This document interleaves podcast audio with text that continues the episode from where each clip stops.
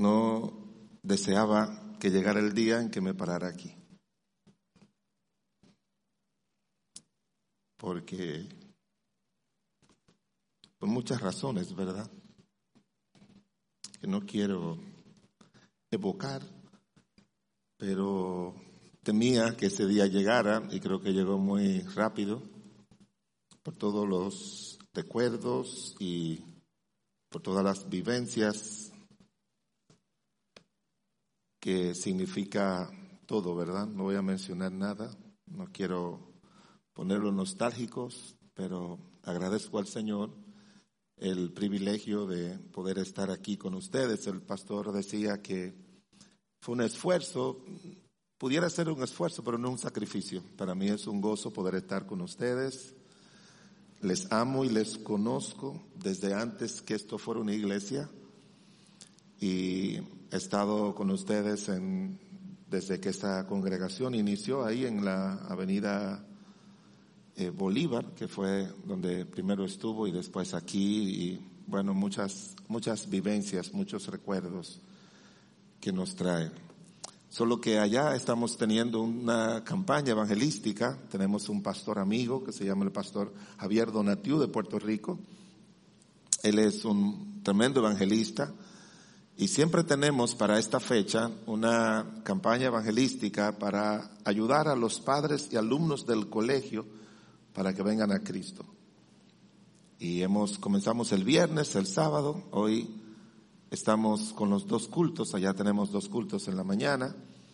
Y hemos tenido un tiempo de cosecha enorme. Creo que el, el viernes como ocho personas recibieron a Cristo, ayer seis personas y estamos esperando que Dios siga haciendo su obra en esta semana. Tenemos en este día, tenemos allá, es un colegio para los hermanos de la iglesia y de otras iglesias, pero también para la gente de la comunidad. Entonces muchas personas de la comunidad tienen sus hijos allá y queremos ayudarle a llegar a Cristo. Y con estas campañas y predicaciones, pues tenemos varias familias y jóvenes y adultos que han conocido a Cristo a través del Evangelio, la predicación de la palabra de Dios.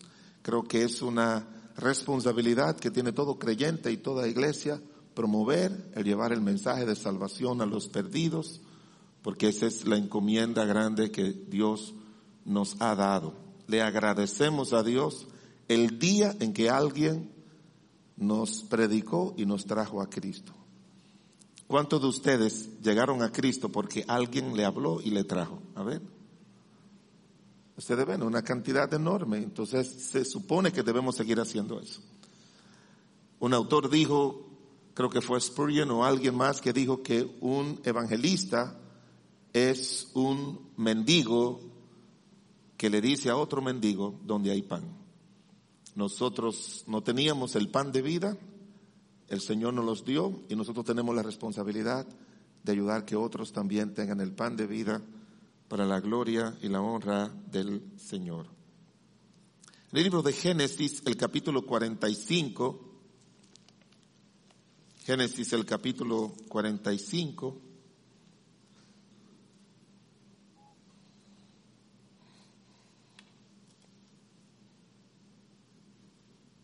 Génesis el capítulo 45, versículos 3 al 8. Si son tan amables ponerse en pie para luego orar. Yo voy a leer uno, usted leen el siguiente y así terminamos todos en el versículo número 8. Y dijo José a sus hermanos, yo soy José, ¿vive aún mi padre? Y sus hermanos no pudieron responderle porque estaban turbados delante de él. Entonces dijo José a sus hermanos, acercaos ahora a mí.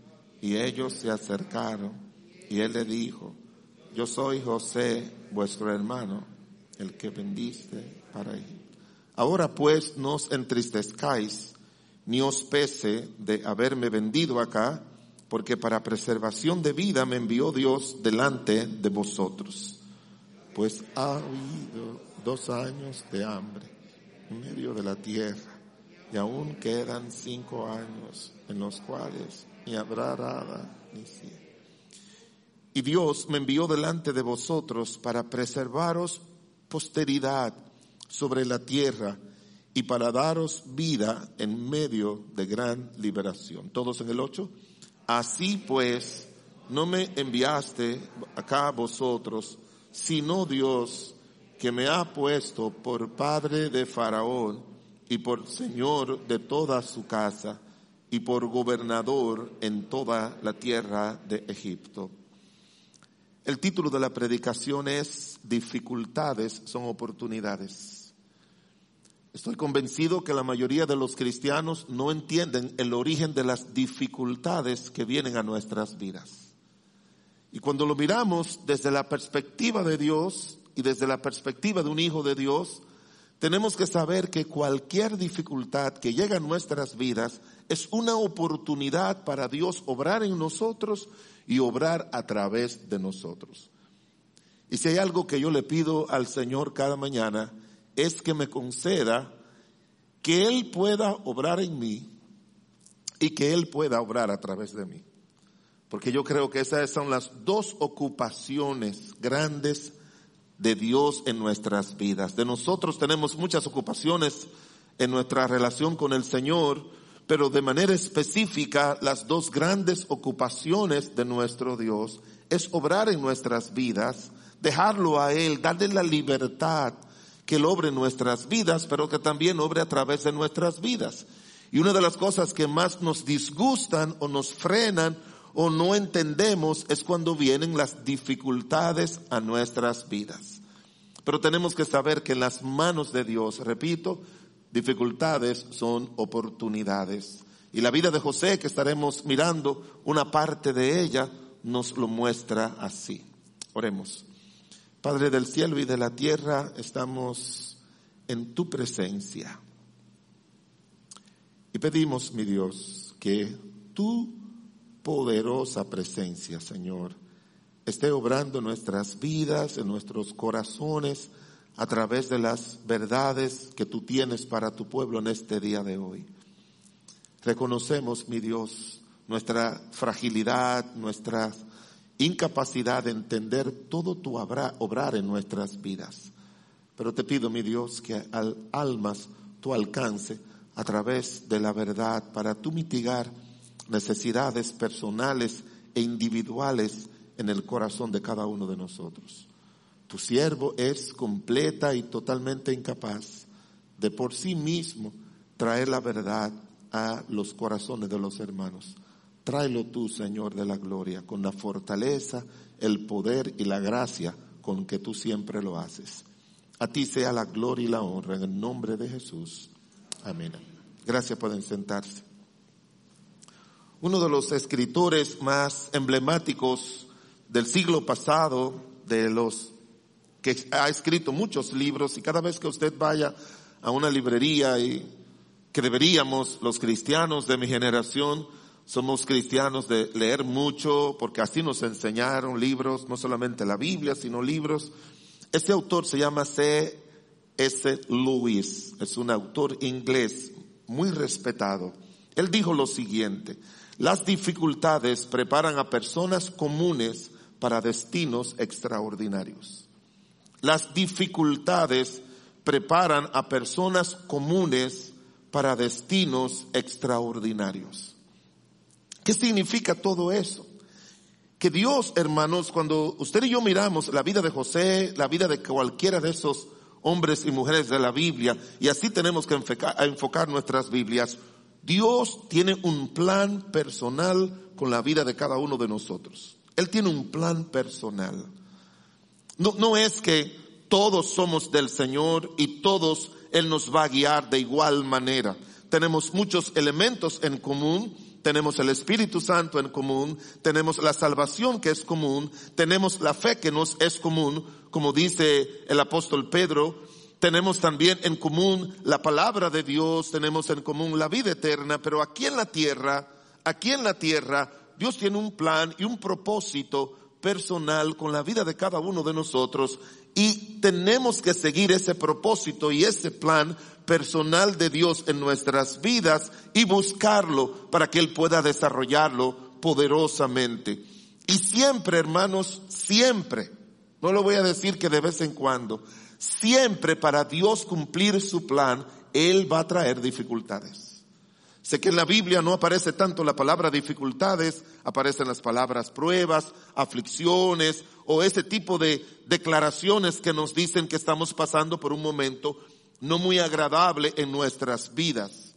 Pero tenemos que tener bien claro que para nuestro Dios siguen siendo las dificultades, Él las trae para nuestro provecho y para que sean oportunidades para Él obrar de una manera extraordinaria en nuestras vidas. Cuando nos resistimos, cuando no tenemos la fortaleza, el poder, la gracia que tenemos que buscar de Dios para enfrentar las dificultades en nuestras vidas, pues entonces el plan personal de Dios de obrar con poder en nuestras vidas y a través de nuestras vidas se va a desarrollar de forma limitada. Las dificultades son planificadas por Dios para que el poder de Dios se manifieste en nuestro favor y repito, para que el plan de Dios en nosotros y a través de nosotros se lleve a cabo para que su fidelidad haga desplegar su poder en favor de aquellos que confían en Él, que le aman a Él, que permanecen fieles a Él, que soportan todo lo que Él permite en su vida, aún en medio de dificultades muy inentendibles por cada uno de nosotros. Pero siempre van a llegar. Siempre van a venir. La vida de José era un muchacho muy tranquilo, estaba siempre al lado de su padre, se portaba bien, era obediente, era dedicado, había hecho una distancia con respecto al comportamiento de sus hermanos que no era nada bueno, que comenzaron a vivir su vida, aunque Dios, mire, Dios no específicamente como José, pero Dios tenía planes con cada uno de los hermanos de José, con cada uno de ellos. Ese era el plan de Dios con cada uno de ellos, que al final ellos doce fueron los que ocuparon las doce tribus a través de las cuales se desarrolló la nación de Israel. Pero miren hermanos, con Rubén Dios no pudo desarrollar todo el plan que tenía. Él era el primogénito. Y siempre los primogénitos establecidos por Dios eran los líderes de la familia y eran aquellos los que por la gracia y la misericordia de Dios dirigían al pueblo y lo encontramos en muchos de ellos. Pero él no pudo ser porque él pecó, porque él dañó el plan de Dios en su vida con el adulterio, con la fornicación, con una de las concubinas de su papá. Entonces, sí sabemos, sí sabemos que el pecado afecta el plan de Dios en nuestras vidas. Sí lo afecta. Y tenemos que mantenernos lejos y cuidar lo más que podamos de no caer en el pecado porque el pecado lo va a dificultar de que Dios obre con su poder y cuando caemos en el pecado no podemos decir que esa fue una una dificultad, no es una dificultad, es algo que nos daña de una manera permanente pero tampoco lo pudo hacer como Dios quería de una manera específica con otros de los hijos de José, de Jacob. Si usted lee el libro de Génesis, el capítulo 49, cuando Jacob se sienta a hablarle a cada uno de sus hijos antes de morir, usted ve cómo él habla acerca de cada uno de ellos y cómo fue su vida en contra de la voluntad de Dios. Pero de José lo encontramos siempre, un hombre fiel a Dios, apegado a Dios, porque la fidelidad es la demanda de Dios común a todo creyente. Y la fidelidad a Dios, no importando las circunstancias que enfrentemos en nuestras vidas, que no tomemos ninguna decisión por nosotros mismos, que no escapemos de las dificultades por nosotros mismos, que no tengamos lo que queremos por nosotros mismos, sino que esperemos en Él, que confiemos en Él que aguantemos en Él, que suframos en Él. Dios tiene propósitos al permitir las dificultades en nuestras vidas. Dios lo tiene.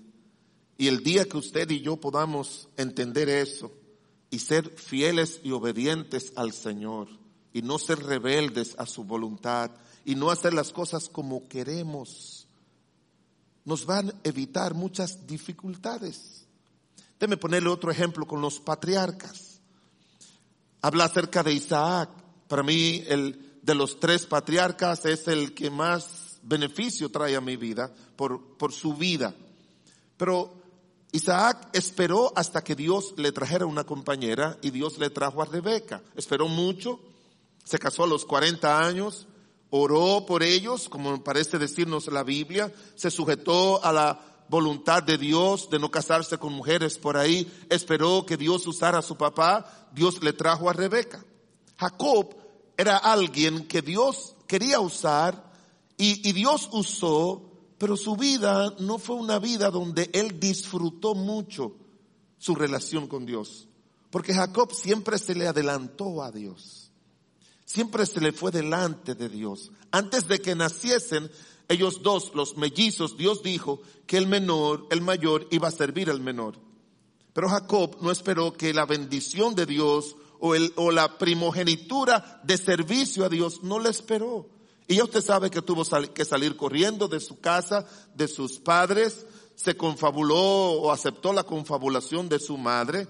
Cuando llegó a la casa de su suegro Labán, de su tío Labán, en vez de pedirle a Dios y esperar que Dios le diera una compañera, él se adelantó y cuando vio a Raquel, dijo que él iba a trabajar siete años por Raquel. Pero ese no es el plan de Dios. No encontramos en la Biblia que Dios para darnos algo, nosotros tenemos que esclavizarnos a alguien.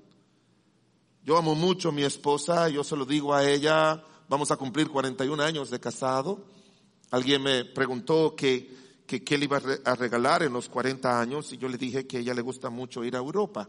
Así que le dije que le iba a regalar un viaje a Europa. Y me dijeron que qué le iba a regalar en los 50 y yo le dije que el pasaje de regreso. So, trato de, de ser muy amable con ella y por eso la amo. Pero yo le digo a ella, siempre le he dicho a ella, mira, si yo tuviera que haber trabajado, aunque sea un mes por ti, bueno, no creo. Porque eso Dios nunca lo demanda. Pero el pobre Jacob lo hizo. Y, y si usted lee en la Biblia todo el trabajo que él pasó en la casa de Labán, todas las dificultades que tuvo, y contribuyó con eso a que su familia fuera la única familia en la Biblia que se refleja, se refleja una familia completamente disfuncional.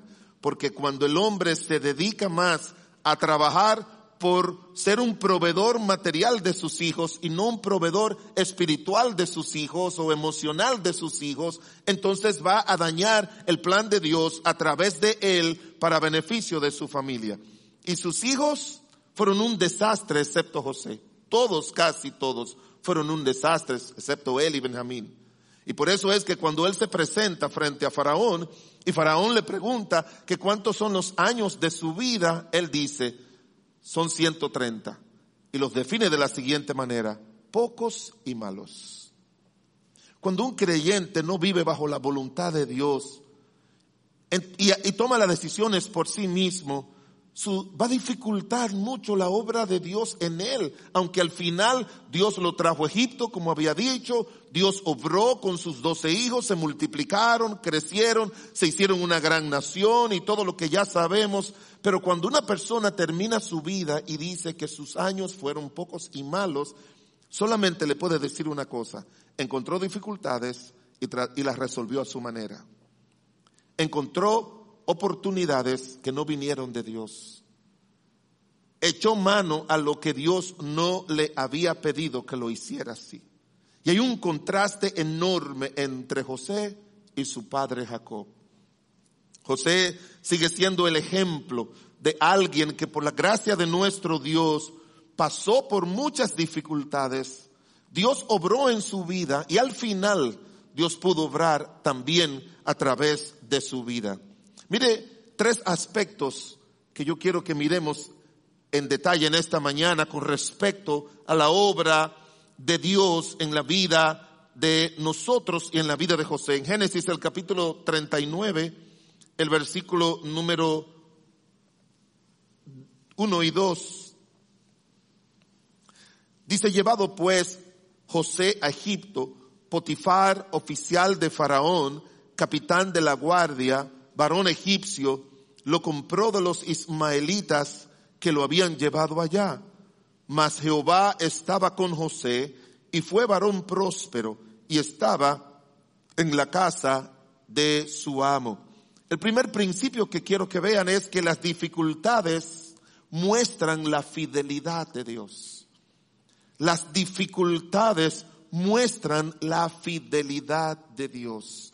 Dice la escritura que ya usted sabe la historia, sus hermanos lo agarraron porque tenían envidia de él, porque su papá lo amaba, que fue otro de los errores de Jacob, tener favoritos, eso es un error terrible. Los terapeutas familiares dicen que eso se llama injusticia relacional en la familia y eso daña muchísimo, muchísimo, daña la relación cuando hay favoritismos en el hogar. Y lo tomaron y lo agarraron, lo metieron en un pozo para que se muriese, no pudieron hacerlo, lo vendieron a unos ismaelitas, hicieron la mentira de que una fiera lo había, eh, lo había devorado y ya usted conoce el resto de la historia. Así que él llega a la casa de Potifar con un dolor increíble por lo que le había pasado. Pero rápidamente sabemos que todo fue parte del plan de Dios. Y dice la escritura, mas Jehová estaba con José.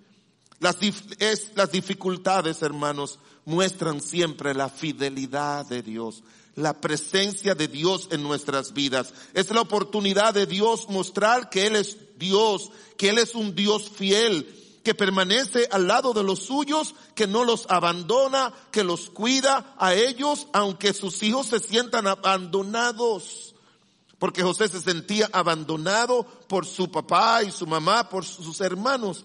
Y aunque se escribió después de esta historia, pero usted y yo lo tenemos claro, que dice, aunque mi padre y mi madre me dejaren, que dice la escritura, con todo Jehová me recogerá. Él siempre está con nosotros. En medio de las dificultades, Él está con nosotros. Si estás pasando por alguna dificultad, por alguna prueba, por un tiempo de incertidumbre, de, de dolor, un tiempo incómodo en tu vida, un tiempo en el que tú no sabes qué pasará mañana, quizás estás pasando por una situación matrimonial difícil, te han llegado todos los pensamientos que el maligno y la carne produce con respecto al matrimonio y a la familia, tú entiendes que esas dificultades, a menos que no sean consecuencias del pecado, Dios las ha permitido en nuestras vidas para mostrarnos su fidelidad, para mostrarnos su poder, para mostrar su gracia. Y algo que Dios no quiere es que pongamos nuestra mente, nuestra atención mañana, tarde y noche, que no nos deje dormir solamente pensando en las dificultades. Las dificultades cuando nos enfrentan delante de Dios abaten el alma, turban la mente, nos quitan el sueño, nos quitan el apetito, nos quitan las ganas de vivir, producen mucho estrés, producen ansiedad, tienen el poder de producir lo peor por lo que pueda pasar un ser humano, depresión. Y al final tenemos la sensación de que, ¿para qué vivir? es que si usted no entiende el plan de Dios, usted nos va a aprender, como dice en el libro de Santiago, tened por sumo gozo cuando os halléis en diversas tribulaciones. Porque si el cristiano tiene que saber, como Dios le dijo a la nación de Israel, yo quiero que ustedes sepan los pensamientos que tengo para ustedes, pensamientos de bien y no de mal. Y si hay algo que, que nos no nos deja ver la presencia y el propósito de Dios, es el silencio de Dios. Dios no da razones. Hermanos me dicen, pastor, yo quisiera saber que Dios me mostrara cuál es el propósito de este problema, porque Él lo ha permitido, este dolor, este sufrimiento, esta dificultad, este conflicto. Yo le ruego a Dios, y, y, si usted va al libro de Job, Job, Job ya desesperado, un hombre muy firme en el Señor, decía, ¿quién me llevara delante de mi juez y yo abogaría mi causa? Pero Dios no da razones. Dios no da razones. Nunca se la pida. Algunos dicen que no se debe decir por qué, sino para qué. Tampoco, ni por qué ni para qué. Deje a Dios ser Dios. ¿Sí me entiende? Deje a Dios ser Dios. Él sabe, Él sabe, Él sabe. Moisés le dijo a la nación de Israel en el libro de Deuteronomio capítulo 1, Dios sabe por el camino que Él os ha traído. Él os metió por el desierto. Y el desierto, como dice la Biblia, es un lugar donde nadie sobrevive. Nadie absolutamente sobrevive 40 años. Nadie sobrevive. Pero Él dice, en la palabra de Dios, Él dice que, que Él sabía por el camino. Y Él no les dijo, cuando salió de Egipto, le dijo, miren, déme decirle algo. Ustedes van a, ir por el, yo los voy a llevar por el desierto. Y cuando anden por el desierto, allí no va a haber pan, yo les voy a mandar el maná. Cuando lleguen al desierto, no va a haber agua, pero yo les voy a mandar agua de la roca, no se preocupen. Van a haber serpientes, pero yo voy a ayudarle para que esas serpientes no le dañen. Eh, allá no se puede, no hay tienda para comprar ropa, pero yo voy a hacer que sus zapatos y sus ropas por 40 años jamás se dañen. Eh, allá el sol es abrasador, pero yo le voy a mandar una nube para que lo cubra de día y otra que le alumbre en la noche. Él no hizo eso. Él esperó que ellos encontraran las dificultades. Y como dice en el libro de Deuteronomio, él quería saber qué había en su corazón. Así dice Deuteronomio capítulo 8. Y Dios muchas veces quiere saber que hay en nuestros corazones en medio de momentos difíciles. Él quiere saber si, si, si, si, si eso que nos falta o que hemos perdido vale más que Él. El motivo de nosotros vivir no, no debe ser papá ni mamá joven, no puede ser el esposo, la esposa, no pueden ser los hijos, no puede ser la salud, no puede ser todo. El único motivo por el cual nosotros debemos vivir es Él porque Él es suficiente para nuestras vidas. Él es suficiente. Las dificultades son las oportunidades para traer Dios prosperidad a nuestras vidas.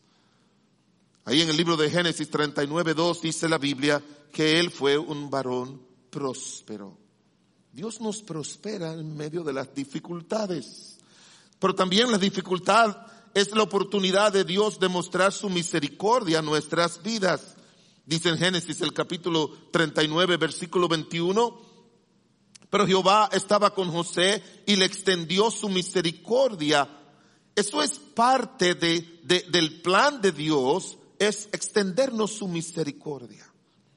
Que aunque pasemos por dificultades y probablemente hagamos algo que no agrada a Dios, Él está dispuesto a no tomarlo en cuenta. Y aunque no se nos dice cuál, qué situación pasó en la vida de José en la que necesitó la misericordia de Dios, yo creo que todos nosotros necesitamos sus misericordias cada día, como dice el libro de lamentaciones.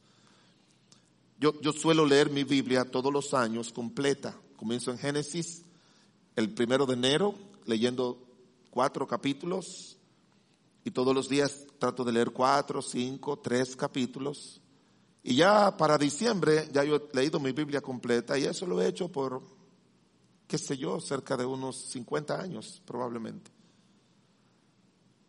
Pero una de las cosas que me impresionó en mi juventud en el libro de, de los Salmos, y lo tengo subrayado en mi Biblia, es que el libro de los Salmos, los primeros 30 o 40 capítulos, hay una, la frase que más se repite es, ten misericordia de mí. Nosotros tenemos que depender. Hay muchos cristianos que son muy duros con ellos mismos cuando fallan. Y uno tiene que ser duro con el pecado que nos ha hecho fallar. Con cualquier hábito o práctica en nuestras vidas que, que sea contrario a la voluntad de Dios y que la sepamos, tenemos que ser duro con el pecado. Pero no podemos ser duro con nosotros mismos, sino clamarle a Dios para que tenga misericordia de nosotros. Cuando usted y yo le fallamos a Dios de la manera que sea, tenemos que decirle, confesar nuestros pecados. Si recuerdan Proverbios 28, 13, el que encubre sus pecados, que dice la Biblia, no prosperará. Mas el que los confiesa y se aparta, alcanzará qué? Misericordia. Dios le mostró su misericordia porque no hay gente cristiano que pueda vivir sin el auxilio de la misericordia de Dios. Pero mire lo que dice el versículo 23.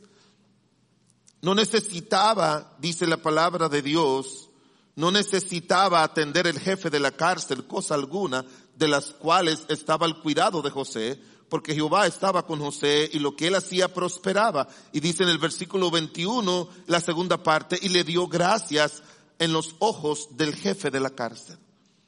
Las dificultades son las oportunidades de Dios ayudarnos a hallar gracia frente a otros y aún frente a Él. Warren Wisby, en uno de sus libros, otro buen escritor, él dice que la misericordia de Dios significa que Dios no nos da, no nos da lo que merecemos.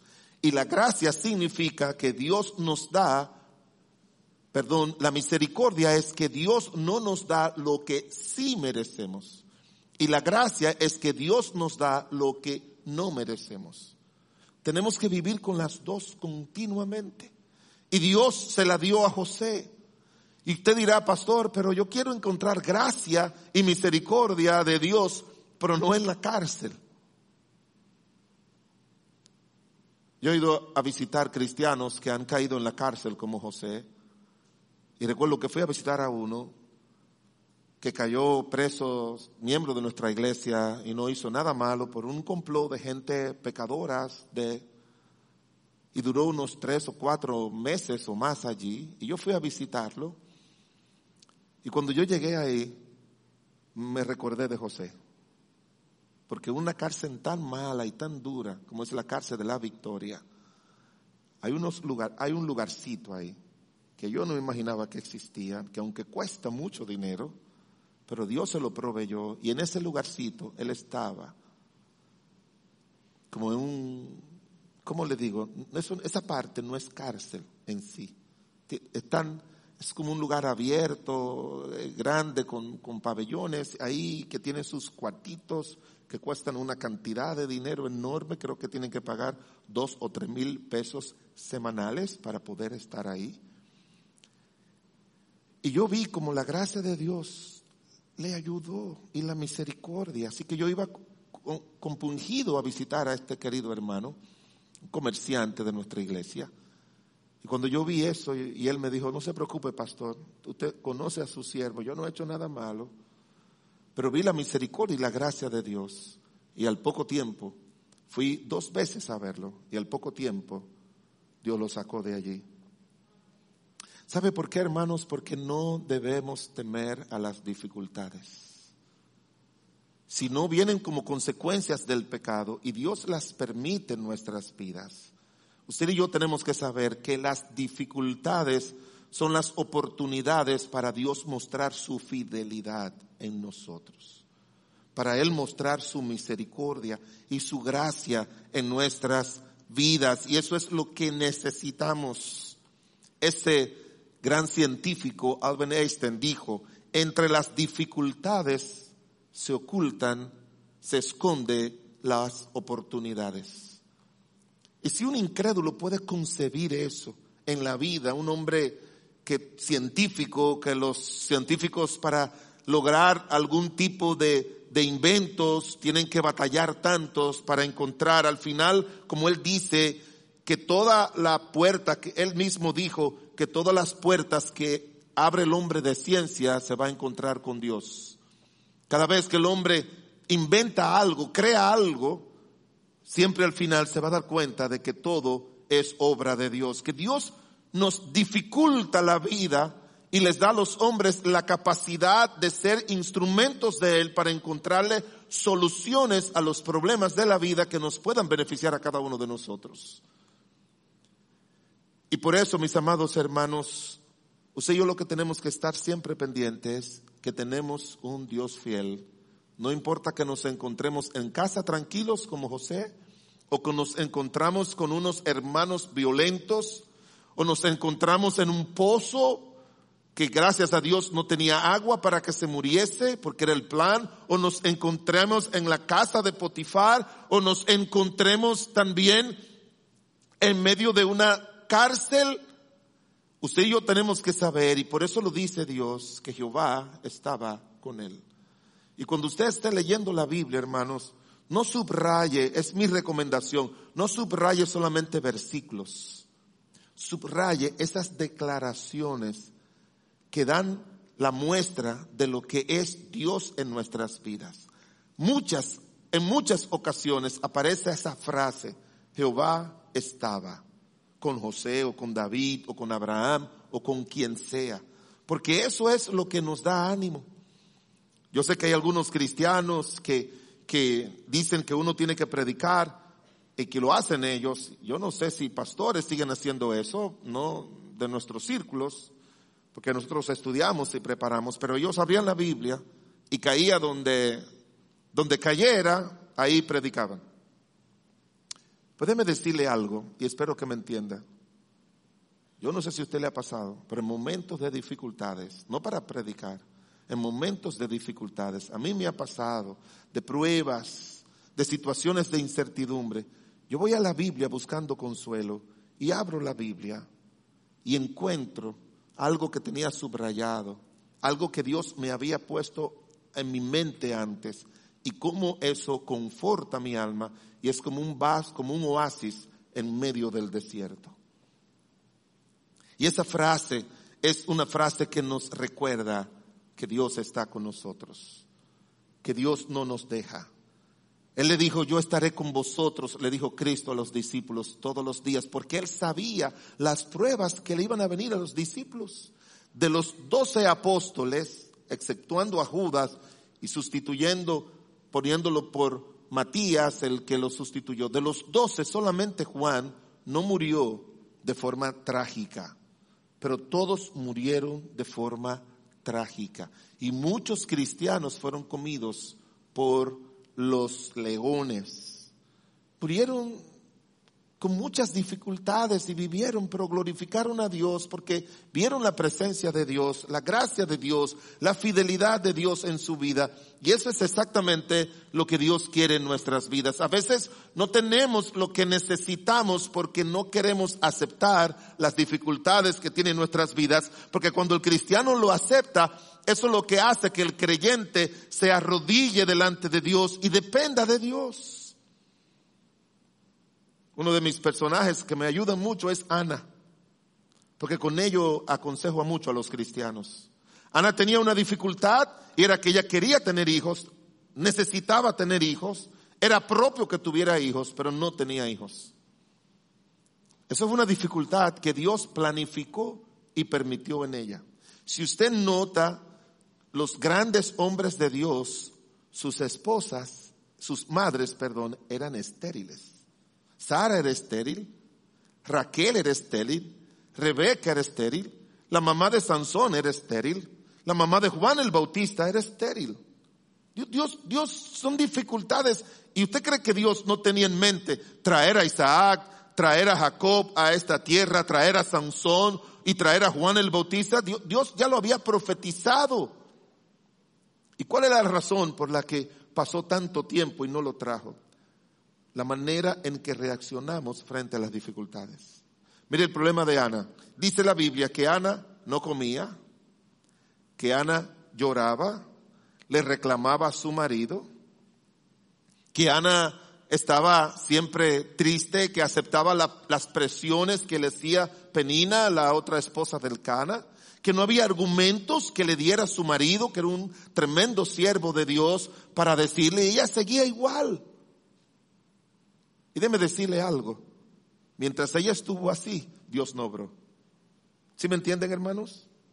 Yo tengo mucho respeto por personas que pasan por momentos o tienen una depresión mayor, menor, endógena, exógena, todos los términos que, que uno conoce, porque es difícil. Pero yo sé que hay muchas personas que por no saber enfrentar las dificultades son que caen en depresión. Y los síntomas que tenía Ana era de una persona deprimida. Y déme decirle algo. Dios no actuó, Dios no actúa con pena con ninguno de nosotros. Dios nunca dice, me da pena de ese hermano, me da pena de esa pareja, me da pena de ese joven, me da pena de esa mujer. No. Él espera que nosotros actuemos como Él nos manda. Y dice la Biblia que un día Ana se levantó y fue y derramó su alma delante de Dios. ¿Sí lo han leído? Hermanos, las dificultades tienen que acercarnos a Dios. ¿Sí me entiende? No alejarnos ni mental, ni emocional, ni físicamente de Dios. No nos deben a nosotros alejar de Dios, sino, y fue y derramó su alma delante de Dios en el templo. Yo le he dicho a los hermanos, el templo no es un lugar que tú vas solamente cuando hay culto. Yo aprendí desde muy joven, yo, yo estaba en la universidad, yo no tenía ni idea de que iba a ser pastor, pero yo iba a la universidad y me iba por la mañana al templo, que tenía que caminar como dos kilómetros para llegar, me llevaba los libros, me ponía a leer, pero también me ponía a orar, porque mi mamá nos enseñó eso. Yo iba por la mañana a orar al templo y le digo, y, si usted va a nuestra iglesia, usted va a ver hermanos que por la mañana van a orar y se arrodillan en el altar. Yo lo hago siempre también. Yo, creo que la casa de Dios es casa de oración, no de adoración solamente, no de predicación, sino de oración. Y que no es solamente cuando la iglesia dice que tenemos que orar, usted puede venir y decirle a la secretaria, ábrame el templo y déjame arrodillarme en un lugarcito a orar y a derramar mi alma delante de Dios. Y eso hizo Ana. ¿Sabe lo que dice la Biblia? Y se acordó Dios de Ana. ¿Sabe por qué Dios se acordó de Ana? Porque Ana se acordó de Dios. Y no estuvo solamente pensando en ella, pensando en ella. Este rol de víctima que muchos cristianos tienen cuando viene una dificultad, eso es lo más terrible para su vida espiritual, su vida moral, su vida emocional, cuando el creyente no acepta los tratos personales de Dios con nuestras vidas y nosotros nos sentimos tristes, nos sentimos acongojados y eso dura semanas, meses y años, lo que estamos diciéndole a Dios, lo que estás haciendo con mi vida no tiene valor, no tiene entendimiento, no debe ser conmigo, ¿por qué conmigo? Y si usted no le ayuda a leer la Biblia, pues léase un libro que dice cuando lo que Dios hace no tiene sentido. Que está escrito. Porque siempre lo que Dios hace tiene sentido. Siempre. De manera que deje esa cara de, de, limón agrio que tienen muchos cristianos. Tienen esa cara como un limón cuando lo exprimen. ¿Usted ha visto un limoncito cuando usted lo exprime? De esa cara, deje ese espíritu así, alégrese en el Señor, confíe en Él, derrámele su corazón a Él, dígale Señor, gracias, tú tienes un plan, tú tienes un propósito. Por eso Job dice que no le atribuyó que a Dios despropósito alguno. Él sabe. Él mismo dijo en una frase, Él conoce, Él me conoce. Y algún día Él va a mostrar todo. Génesis el capítulo 30, 39. Génesis 39, versículos 7 al 9. Aconteció después de esto que la mujer de su amo puso sus ojos en José y dijo, duerme conmigo. Y él no quiso. Y dijo a la mujer de su amo, he aquí que mi señor no se preocupa conmigo de lo que hay en casa y ha puesto en mi mano todo lo que tiene. Y no hay otro mayor que yo en esta casa, y ninguna cosa me ha reservado, sino a ti, por cuanto tú eres su mujer. ¿Cómo pues haría yo este gran mal y pecaría contra Dios? Yo le dije que las dificultades muestran la fidelidad de Dios. En segundo lugar, las dificultades prueban nuestra fidelidad a Dios. Las dificultades prueban nuestra fidelidad a Dios. Una tentación es una dificultad. Yo me imagino a esta señora todos los días detrás de José. Todos los días detrás de José. Y él, aunque le mencionó a su marido, pero él le dijo claramente, yo no puedo hacer eso contra Dios. No lo puedo. No lo puedo hacer. Las dificultades que padecen los cristianos es lo que en la Biblia se llaman pruebas o tentaciones, de las que se habla tanto en el Nuevo como el Antiguo Testamento. La fidelidad de José fue probado frente a las tentaciones sexuales, frente a la injusticia, frente a la calumnia, frente al resentimiento, frente a la soledad, frente al abandono. Aquí encontramos solamente una.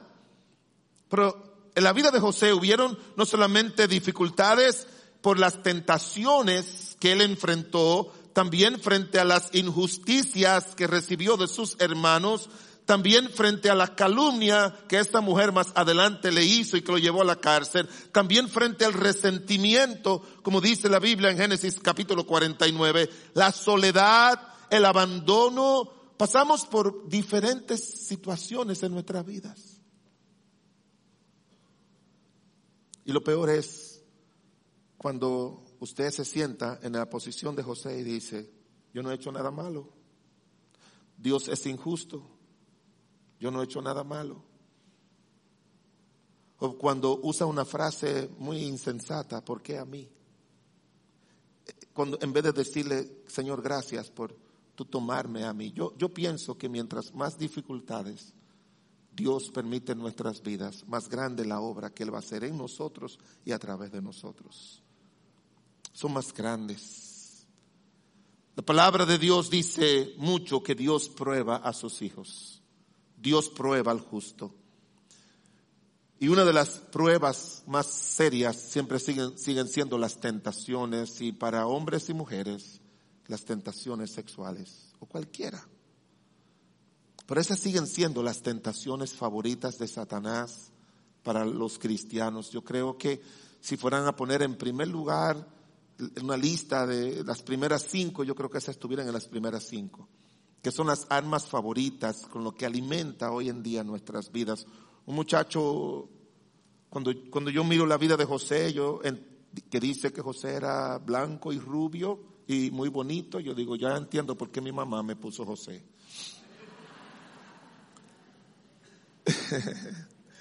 Pero dice la palabra de Dios que este muchacho tan atractivo, él sabía que su mayor atractivo no era su físico, sino el atractivo mayor que tenemos los cristianos es que somos hijos de Dios y que el diablo quiere dañar y que el diablo ve, aunque él no es omnisciente, él ve por donde nos lleva Dios, él ve por donde Dios nos lleva y él quiere impedirlo a como dé lugar. A como dé lugar, él quiere impedirlo. Y las pruebas, hermanos, Dios las permite con varias razones. No voy a buscar todos los textos. Número uno, como les dije anteriormente, para hacer evidente lo bueno o lo malo que hay en nuestros corazones. Por eso hay un versículo que le cité hace un momentito y Dios le dice a la nación de Israel después de, de llegar a la, a, la, a la tierra prometida. La pregunta que yo le hago, hermanos, ¿qué tiempo le tomó a la nación de Israel llegar a la orilla de la tierra prometida? ¿Quién me dice? Eso es todo lo que ustedes creen, pero no es cierto. No fueron 40, le tomó dos años. Dos añitos. Cuando ellos salieron de Egipto, llegaron a la orilla, a Cades Barnea, a la orilla del Jordán, en dos años. Pero se le ocurrió la brillante idea de mandar unos espías para que los espías fuera que vieran si era cierto lo que Dios había prometido. Y le dijeron, sí, Dios prometió eso. Hay una tierra que fluye leche y miel, pero nosotros no podremos. Y dice la Biblia en números 14 que dijeron, designemos un capitán y regresamos a Egipto. Y llevaban dos años.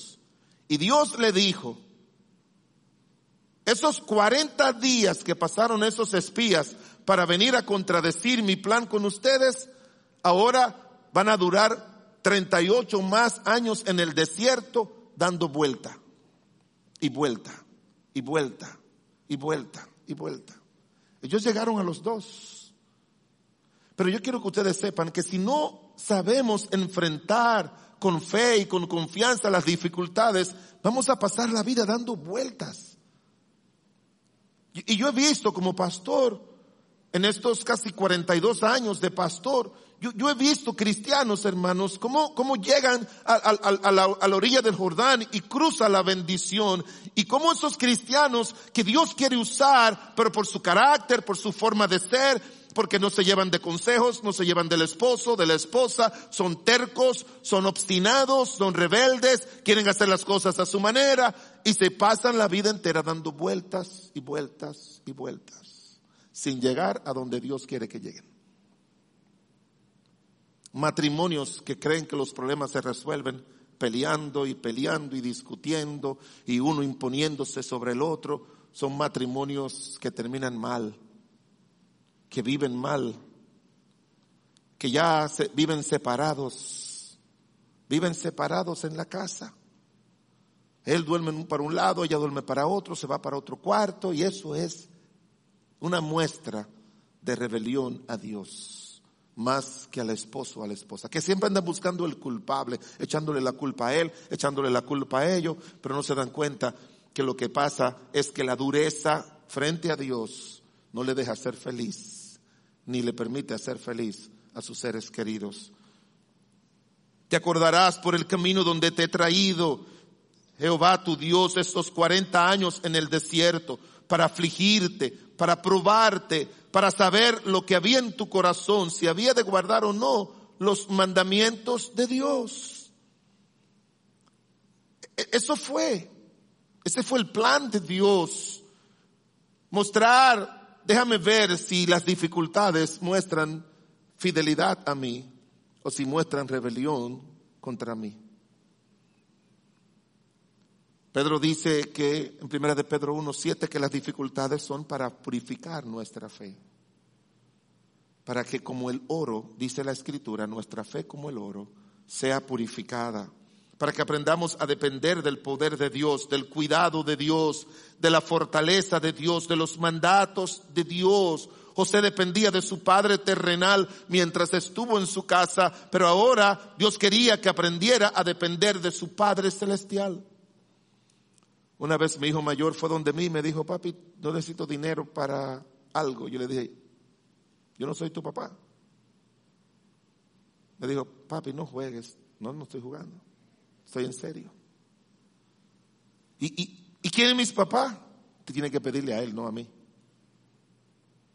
Yo quiero que tú aprendas a depender de Dios y no de mí. Pero déjame decirte algo, este que está aquí te va a dar hasta que tú estés casado, a todo te va a dar para todos. Yo, yo he invertido más económicamente en mis hijos después que se casaron que antes de casarse. ¿En serio? Me tuve que meter en un préstamo y el lío de un millón de pesos para ayudar a un hijo con el, inicial de su casa. Y el otro con otra cantidad. Y para la otra tengo otra cantidad también para ayudarle. Y eso es mi esposo y yo que necesitan. Tengan esto, tengan aquello, estamos pendientes de ellos. Ella, no hay nada que no necesiten, dímelo, dímelo, siempre estamos frente a ellos. Pero yo le quería enseñar que ellos tenían que depender de Dios. Yo recuerdo a mi papá, un día yo fui a acercármele tan bueno en muchos aspectos. Y yo tenía como 18 años y como él sabía, mi mamá y él se habían separado, pero él siempre iba a la casa, trataba de ser proveedor. Un día yo me le acerqué, desde que él vino, los, yo, yo, muchacho al fin, 18 años, estaba, entré a la UAS a estudiar. Y le dije, papi, yo necesito antes de decirle, besarle la mano, bueno, yo siempre le besaba la mano y todo lo demás, pero me dijo, tú solamente me espera para pedirme. Oh, wow. Ya usted se imagina lo que eso significó para mi vida. Y yo fui donde mi mamá y le dije, nunca más le pido a mi papá. Y después que le dije eso a ella, me llegó a la mente, ¿y ahora quién te va a dar? Y eso me ayudó a los 18 años a aprender a orar, a ayunar. Comencé a orar a Dios para que me diera un trabajito, me diera un trabajito. Y gracias a Dios que me dio un trabajo, pude ayudar mucho a mi mamá mientras trabajé en una empresa. Dios me prosperó hasta que me llamó para servirle. Pero tenemos que saber, hermanos, que nuestro proveedor y ayudador es Dios. Que tenemos que depender de Él. Ya José no podía depender de su papá que le amaba y le cuidaba. Su padre terrenal estaba lejos, pero su padre celestial estaba cerca. Amén. Estaba cerca. Y, no cerca, no, a su lado. Su padre terrenal no le pudo evitar las dificultades. Su padre celestial le protegía en medio de las dificultades. Santiago también dice que las dificultades son para que ejercitemos la paciencia, para que aprendamos que las cosas no suceden cuando queremos, ni se resuelven de la manera que queremos, sino de la manera de Dios. Primera de Pedro 5.10 dice que las dificultades son para ayudarnos a madurar espiritualmente y el mismo Dios de paz os afirme, perfeccione, fortalezca y establezca. De manera, hermanos, que las dificultades, llámense tentaciones, llámense sufrimientos, llámense angustias, llámense enfermedades, llámense dolor, llámense pérdidas, llámense duelo, llámense lo que sea, son para mostrarnos, nosotros mostrarnos nuestra fidelidad a Dios, nuestro amor a Dios, nuestra confianza en Dios y como dice la Biblia, nuestro contentamiento en Dios. Proverbios 28, 25 dice, mas el que confía en Jehová prosperará. Porque hermanos, lo único que Dios quiere, lo único que Dios quiere en esta tierra, es lo único, es que nos vaya bien. Cuando lea el libro de Deuteronomio, si usted lee su Biblia todos los años, yo le animo que lo haga. En el mes de, de enero, el día primero, comience a leer por Génesis. Y le hace tres o cuatro capítulos. Y hágalo así todos los días, todos los días, todos los días. Y cuando llegue al libro de Deuteronomio, siempre subraya esa frase, porque aparece muchas veces, más que en cualquier otro libro de la Biblia, para que te vaya bien. ¿Y sabe por qué yo le oro a Dios que me ayude a serle fiel, a vivir una vida santa y piadosa? Es que dice para que te vaya bien a ti, a tus hijos y a los hijos de tus hijos. Wow. Es una bendición no solamente personal, sino generacional. Y yo le doy mil gracias a Dios, millones de gracias a Dios, que por su gracia y misericordia mis tres hijos entregaron su vida a Cristo, a los tres los bauticé, a los tres los casé, a los tres he presentado sus hijos, de los tres los tres están sirviendo o trabajando en la iglesia y en el colegio. Dos de los esposos de ellos también sirven en el colegio. Mis nietas, tengo la mayor de 15, ya yo me he sentado con ellos y le he hablado acerca de Cristo. Y le he preguntado si recibió a Cristo como su Señor y Salvador. Me dijo que sí. La segunda igual. Uno, uno quiere que le vaya bien, no solamente a un, Dios no solamente quiere que nos vaya bien a nosotros, Dios quiere que le vaya bien a nuestros hijos y a los hijos de nuestros hijos. Pero eso depende de nosotros, porque el bienestar de nuestros hijos depende de la fidelidad de sus padres, de la consagración de sus padres, de dedicarse a Dios espiritualmente y dedicarse a ellos. Mire lo que dice Génesis, el capítulo 45, versículo 7, y ya con eso no voy a decir que terminamos, porque siempre que un pastor dice que terminamos, que, que va a terminar, no le crea. Génesis, el capítulo 45, versículo 7. Y dice, y Dios me envió delante de vosotros para preservaros posteridad sobre la tierra y para daros vida en gran liberación. Usted puede leer el versículo 8 conmigo de nuevo, como lo leímos ahorita. Aquí vamos. Así pues, no me enviaste acá vosotros, sino Dios, que me ha puesto por padre de Faraón y por señor de toda su casa y por gobernador de toda la tierra de Egipto. Primero le dije que las dificultades son para Dios mostrar su fidelidad a nosotros. En segundo lugar, las dificultades son para nosotros mostrar nuestra fidelidad a Dios. Y en tercer lugar, las dificultades fructifican la fidelidad de Dios a través de nosotros. hermanos, siempre va a llegar el día en que Dios va a hablar, siempre. Un día José llegó al convencimiento de que el asunto de él llegar a Egipto no, fue obra de sus hermanos, sino obra de Dios. No, dice José aquí, no me enviasteis acá a vosotros, sino Dios. Eso dice en el versículo número 8. En el 7 dice, Dios me envió delante de vosotros. En el versículo 5 al final dice, Dios me envió Dios delante de vosotros. Él siempre reconoce que todo lo que pasó en esos 13 años, desde que él salió con 17 hasta que fue hecho el segundo de Faraón a los 30, él dice, todo eso fue plan de Dios.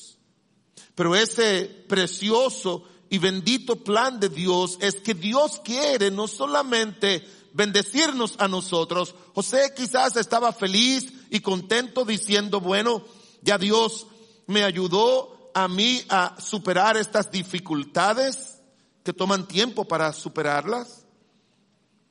Y, yo siempre pienso en los nombres que le puso a sus hijitos. A Manasés, el mayor, le puso Manasés y él dice, porque Dios me hizo olvidar todo lo que sufrí en la casa de mi padre. Así que cada vez que él veía a su hijo, él se daba cuenta de que las dificultades, cuando las enfrentamos delante de Dios, hermanos, no queda ningún tipo de pensamiento mortificante en nuestras vidas. En psiquiatría hay una, hay un problema que le pasa a muchas personas cuando han pasado por un momento difícil en su vida. Y eso se llama estrés postraumático. El estrés postraumático es que usted tuvo, por ejemplo, un accidente donde murió, usted no se murió, pero murió alguien. Y cada vez que usted oye de un accidente, comienza un proceso de ansiedad muy fuerte. O cuando usted oye una goma de un carro frenar, cualquier circunstancia que le recuerde eso le puede generar ansiedad al punto tal de tener que tomar ansiolíticos o cualquiera de esos medicamentos. Y mucha gente vive así. Mucha gente vive con estrés postraumáticos o, o, tienen también este asunto de ataque de pánicos, de pánico, que son personas que también ciertas dificultades o situaciones en la vida lo, lo, ponen con una ansiedad increíble y, y, y, lo inquietan al punto tal de que no pueden estar tranquilos ahí, no pueden, recuerdo de un cristiano amigo que sufre de eso y su iglesia y todos decidieron hacer un viaje para Israel. Y cuando él estaba sentado en el avión aquí en el país para entrar, le llegó ese ataque de ansiedad. Tuvo que mandar a la esposa, que no sé si los hijos, el pastor y todos se fueron y él tuvo que salir del avión. Y no pudo ir. Porque eso es terrible. Pero mire, y eso está muy relacionado con situaciones que pasan en la niñez de alguien. Pero déjeme decirle algo cuando usted enfrenta dificultades, por más traumáticas que sean, Dios hace olvidar. Dios hace que eso nunca sea un elemento mortificador. Y Él le puso a su hijo Manasés, le puso Manasés porque significa Dios me hizo olvidar. Y después Él, para ser justo, él se dio cuenta de que no solamente Dios lo hizo olvidar, sino que Dios lo bendijo en Egipto. Y a Efraín le puso Efraín porque significa que Dios lo hizo fructificar en la tierra de su aflicción. Llega un momento en que uno entiende. No le pidas a Dios cuándo, ni por qué, ni para qué. Ya le he dicho, he leído libros donde dice, nunca preguntes qué por qué, sino para qué. No, no te preocupes ni por qué, ni para qué. Tú solamente dile a Dios, tú sabes Tú sabes, tú sabes, y yo solamente quiero depender de tu total y soberana voluntad en mi vida, en mi matrimonio, en mi familia, o en mi negocio, o en lo que sea. Un fruto, hermanos, Dios hizo a José algo, alguien fructífero. Fructífero porque ya él estaba tranquilo y él decía, bueno, ya yo estoy aquí con mi esposa, que, que, le dieron sus dos hijos, pero Dios le dijo, no, yo no te traje a ti aquí solamente para bendecirte, yo te traje aquí para bendecir a otros a través de ti. Y por la gracia de Dios, Dios bendijo a la nación de Egipto, porque mire, cuando un creyente camina bien con Dios, incrédulos son bendecidos. Cuando un creyente son fieles, yo no quiero mencionarle nombre, pero aquí en este país hay una empresa que yo me imagino que ustedes se van a imaginar, que yo conozco desde que comenzó. Desde que comenzó. Chiquitica. Una cosita. Yo iba a comprar ahí en solidaridad. Chiquitica. Y ahora es un monstruo. Pero es un cristiano fiel. Pero ha bendecido a miles de dominicanos, creyentes o no, con trabajo y a miles de cristianos con los ahorros que se hacen comprando en esas tiendas. ¿Sí me entiende? Dios no solamente quiere prosperarnos a nosotros, Él quiere que otros prosperen y sean bendecidos a través de nosotros. Y bendijo a la nación de, Egipto, como no lo pudo hacer Faraón por sí mismo, y ahora también tiene la bendición de bendecir a sus hermanos, a su papá, 70 personas vienen. Y José le dijo en el capítulo 50, yo sustentaré. No se preocupen, papá murió, pero yo los voy a sustentar. Porque él entendió que el plan de Dios era que la fidelidad de Dios se mostraba haciéndolo alguien fructífero. Mire lo que dice en el capítulo 49 del libro de Génesis.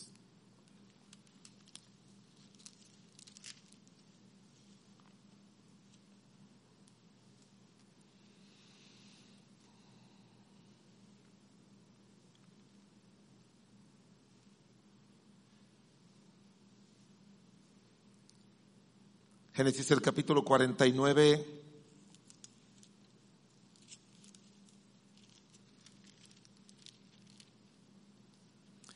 Génesis 49 es, son las palabras finales de Jacob a todos sus hijos. Génesis capítulo 49 versículo 22. Mire cómo describe a José. Dice, rama fructífera es José, rama fructífera junto a una fuente cuyos vástagos se extendieron sobre el muro. Le causaron amargura, le asetearon y les aborrecieron los arqueros. Mas su arco se mantuvo poderoso y los brazos de sus manos se fortalecieron por las manos del fuerte de Jacob, por el nombre del pastor de la roca de Israel, porque el Dios, por el Dios de tu padre, el cual te ayudará, por el Dios omnipotente, el cual te bendecirá con bendiciones de los cielos de arriba, con bendiciones del abismo de abajo, con bendiciones de los pechos y del vientre. Las bendiciones de tu Padre fueron mayores que las bendiciones de mis progenitores hasta el término de los collados eternos. Será sobre la cabeza de José, sobre la frente del que fue apartado de sus, de entre sus hermanos de ninguno él dedica tanta declaraciones como José. Pero lo más importante es que repite dos veces, rama fructífera es José. Frank Clark, un escritor, dijo, si encuentras un camino sin dificultades, probablemente no lleve a ningún lado. Si encuentras un camino sin dificultades, probablemente no lleve a ningún lado. Dios quiere, hermanos, que nosotros, como hijos de Dios, seamos de bendición a otros. Y para eso Dios tiene que permitir, tenemos que permitir todos los tratos de Dios para cambiarnos, santificarnos, transformarnos bendecirnos, no podemos permanecer como éramos cuando nos convertimos. La conversión no transforma ni cambia a nadie.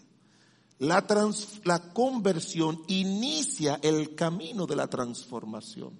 Lo inicia. El que comenzó la buena obra, dice la Biblia, la irá perfeccionando Y parte de su perfeccionamiento es enseñándonos sus mandamientos y quedándonos en Él. Aprendiendo quién es Dios, un Dios fiel, como dice la Biblia. Reconoce que Dios es Dios fiel, dice Deuteronomio. Que uno entienda que Él va a estar a nuestro lado. Que nosotros tenemos que aprender a enfrentar las dificultades y que tenemos que llegar a un punto de que seamos otros porque el que no es cambiado y transformado por el Señor no puede ser usado por el Señor, ni bendecido por el Señor, ni puede ser bendición a otros. Otro buen creyente del siglo pasado dijo, las dificultades son a menudo los instrumentos por medio de los cuales Dios nos prepara para cosas mejores. ¿Y usted recuerda lo que dice la Biblia? Cosas que ojo no vio, ni oído yo, ni han subido al corazón de hombre, son las que Dios tiene preparado para los que le aman. A veces yo he estado en lugares donde se me han salido las lágrimas. Y yo digo, no habría ninguna manera de llegar aquí si no fuera Dios que me trajo. Lugares situación, por lugares, ocupaciones, que, yo digo, ¿quién soy yo? Dios, si aprendemos a confiar en su fidelidad, a pasar por todas las pruebas y a permanecer fiel al Señor, cosas que nunca hemos visto ni oído. Dios tiene preparado para nosotros. ¿Quién le iba a decir a José? Tú, ibas a estar dirigiendo a Faraón. ¿Quién me iba a decir? ¿Quién me iba a decir a mí que yo iba a estar al lado de primeros ministros, gente que fueron primer ministros en Europa, o al lado de presidentes aquí que y, en, tantos escenarios y predicando a miles de personas en lugares que yo digo, ¿por qué a mí? ¿Por, qué a mí Dios me dio una buena esposa, me dio mis hijos y ministerio de tantos años? ¿Por qué? Si, si Dios me hubiese puesto a elegir a alguien, yo no me elegiría a mí. Yo no me hubiese elegido, yo no, yo no lo hubiese recomendado a Dios, a José Agüero. Créame que no. Pero si tú aprendes, aprendes a vivir para Él, a confiar en Él, a depender de Él, si tú aprendes a confiar en su fidelidad y pasar por momentos muy difíciles, como uno ha pasado, y tentaciones terribles y fuertes, el Señor obra. Y lo único que yo le digo a Dios, yo quiero ser como José, fiel y fructífero. Pero para eso todos tenemos que pasar por dificultades, por situaciones que Dios prepara, que Dios prepara. Si todavía tú no, tú no has experimentado Romanos 8:28, que a los que aman a Dios, todas las cosas les ayudan a bien. Porque un versículo que se lo decimos mucho a personas, pero cuando llega a nosotros, nos olvidamos de él. Nos olvidamos de él. Si tú no tienes a Cristo en esta hora, no, no, creo que te va a ir bien en esta tierra ni tampoco en la vida venidera. No te va a ir bien. Si, si quieres dejar al Señor fuera de tu vida, es tu decisión. Lo quieres dejar fuera, pero tú no sabes de lo que te pierde. El Señor te ama. El Señor quiere bendecir tu vida. El Señor no quiere ver tu vida estancada, ni tu vida amargada, ni tu vida que no sea productiva. Dice en el Salmo 92, el justo florecerá como la palmera. Aún en la vejez estarán fuertes y vigorosos. Porque ese es nuestro Dios. Él quiere obrar en tu vida y tú debes decirle al Señor, Señor, llegó la hora de que tú dirijas mi vida, que tú seas el dueño de mi vida y no yo. Porque cuando tú pasas balance de tu vida sin el Señor, yo sé que el balance no va a ser el mejor. Vas a ver a tu esposa siendo bendecida si ella es salva y tú no. ¿O vas a ver a tu esposo siendo bendecido y prosperado y ayudado por Dios? ¿O vas a ver a tus hijos? ¿O vas a ver a tus amigos? ¿O vas a ver a todo el mundo? Pero llega un momento que el plan de Dios quiere hacerse realidad en tu vida. Y quiera Dios que sea hoy. Que sea hoy. Estás pasando por dificultades, no te desaliente, no te deprima, no viva como en el pasado, no, no, no viva desorientado. Derrama tu alma delante de Dios y haz como hizo Ana, que se levantó y no estuvo triste. ¿Tú lo has leído? Ana se levantó y no estuvo triste. Esa es una señal de que confiamos en Dios. Las dificultades son qué? Oportunidades para Dios obrar. Oremos, Padre del cielo y de la tierra, te damos infinitas gracias por todo lo que tú has preparado para cada persona. Que nadie aquí pierda, que nadie aquí pierda todo lo bueno que tú has preparado para su vida, por no entender comprender y esperar el camino, las circunstancias, las dificultades, las pruebas, los males por donde Dios guía a cada ser humano es al final de poder ver a Dios obrando en su vida. No son oportunidades humanas las dificultades, son oportunidades divinas para Dios obrar en nosotros y después a través de nosotros. Así con sus ojos cerrados, su cabeza inclinada. Quizás no conozco todo, ¿verdad? De cómo hacen ustedes todas las cosas, pero quizás hay cristianos aquí que de una manera u otra esta verdad que Dios ha traído le ha ayudado a su vida para poder enfrentar situaciones, dificultades, pruebas, tentaciones o lo que sea en su vida. Y que en esta hora dicen, pastor, cuando Ana se levantó y le dijo a Elí, él oró por ella, él oró. Quizás Elí le dijo, sí, entiendo mi hija por lo que estás pasando, déjame orar por ti. Porque la Biblia dice que Elí le dijo, el Dios de Israel te conceda lo que le has pedido. ¿Habrá algún creyente aquí? Todos estamos con sus ojos cerrados, cabeza inclinada. Pero algún creyente aquí que dice, pastor, Dios sabe por dónde ando pasando. Y me gustaría que usted ore por mí. Deme ver su mano bien alta. Ore por mí. Yo quiero que Dios obre. Ore por mí, ore por mí. Amén, amén, amén. Muchas manos. Amén. Dios le bendiga. Dios le guarde. Amén. Dios le bendiga. Dios, amén, amén, amén. Dios le guarde. Amén. Amén.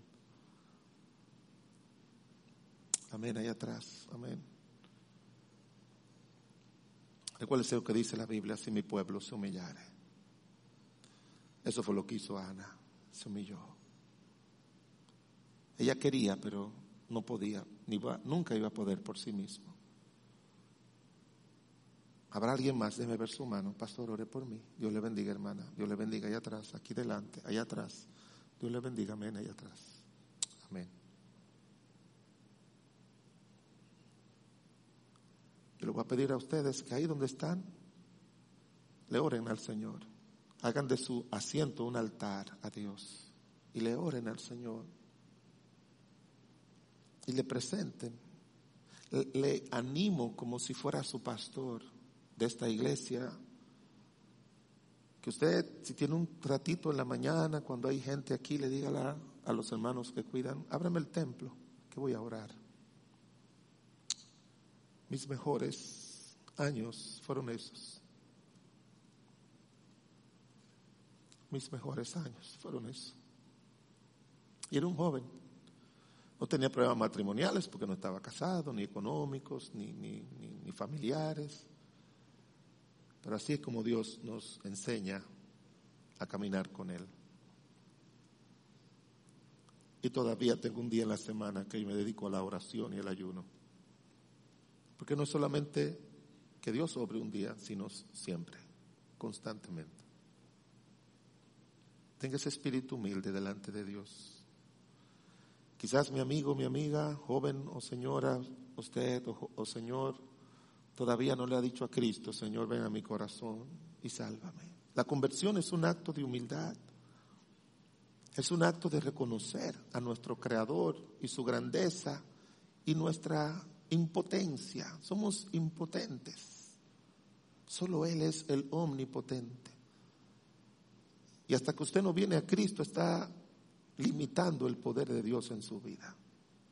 Por eso dice la Biblia, no me avergüenzo del Evangelio, porque es poder de Dios, es poder de Dios, es poder de Dios.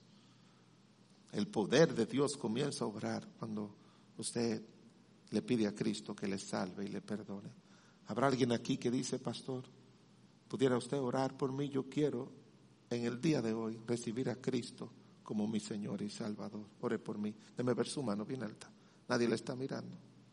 Habrá un joven, una joven un señor, una señora, que dice, hoy es el día de la salvación para mi alma.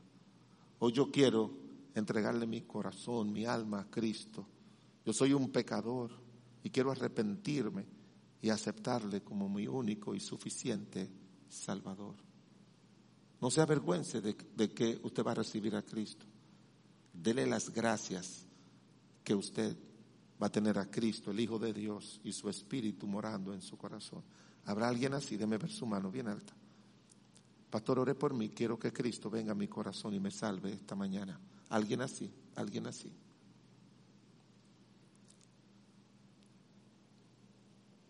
No salga de este lugar, no, no salga a vivir su vida. Viva la vida de Cristo. De modo que si alguno está en Cristo, nueva criatura es.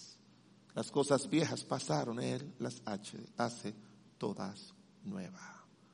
Él quiere hacer nueva su vida. Él quiere. Permítaselo, permítaselo, permítaselo. Un autor dijo que la vida es una serie de nuevos inicios. Inicie una nueva vida en Cristo. No importa que usted tenga 20 años, 30, 40, 50, 60. Siempre hay la oportunidad de Dios. Abraham, Dios comenzó a trabajar con Abraham a los 75, con Moisés a los 80, porque se rindieron a hacer su voluntad. Haga usted lo mismo. Por última vez, ¿habrá alguien esta mañana? Yo quiero recibir a Cristo. Ore por mí, pastor. Debe ver su mano bien alta. Un joven, una joven, un señor, una señora. Alguien así. Alguien así. Mi buen Dios, como Elid oró por Ana, así yo te pido por cada uno de estos hermanos y hermanas, a quienes tú le has ministrado de una manera personal. Y solo tú sabes por dónde andan. Ayúdales a orar, a depender, a derramar su alma delante de ti, esperar, alegres y contentos, la gran obra tuya. Sigue bendiciendo esta amada congregación, Señor. Obra con poder en los siervos tuyos. Retorna con salud a nuestro hermano Narciso, Señor. Ayúdalo y guíalo en su ministerio aquí, a nuestro hermano Luis Valdera. Que tú lo llenes de tu poder y a cada uno de los siervos tuyos de esta amada congregación. A ti sea la gloria y la honra en el nombre de Jesús. Amén. amén. Que Dios le bendiga.